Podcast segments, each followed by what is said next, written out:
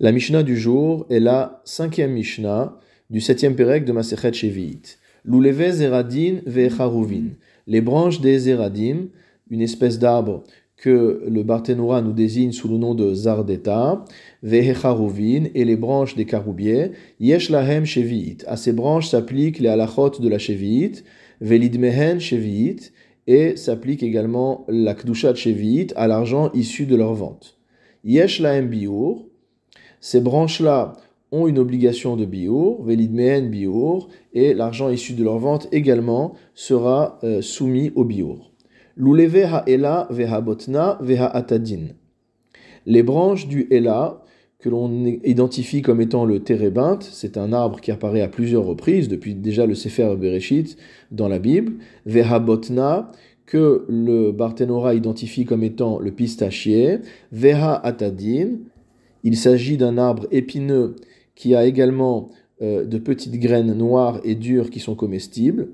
Donc les branches de ces trois types de végétaux, yesh laem shevit, sont soumis à la kdushat shevit, velid mehen shevit, et il en sera de même pour l'argent issu de leur vente. En laem biur, par contre, ne s'y appliqueront pas les halachot du biur, velo lidmen biur, donc ni aux branches elles-mêmes, ni à l'argent issu de leur vente. Aval les alines, mais en ce qui concerne les feuilles de ces arbres, yesh biur. Il y aura oui une obligation de biur, mipne shenoshrin me avihen, parce que les feuilles en viennent à tomber de leur père mot c'est-à-dire des branches auxquelles elles étaient accrochées. Le Barthénora développe en nous disant Aval alim shel kol elu yesh biur. Il y a donc une obligation de biur pour les feuilles de tous ces arbres qu'on vient de citer. De afalgav de lulavin en noshrin, car bien que les branches elles-mêmes ne tombent pas de l'arbre.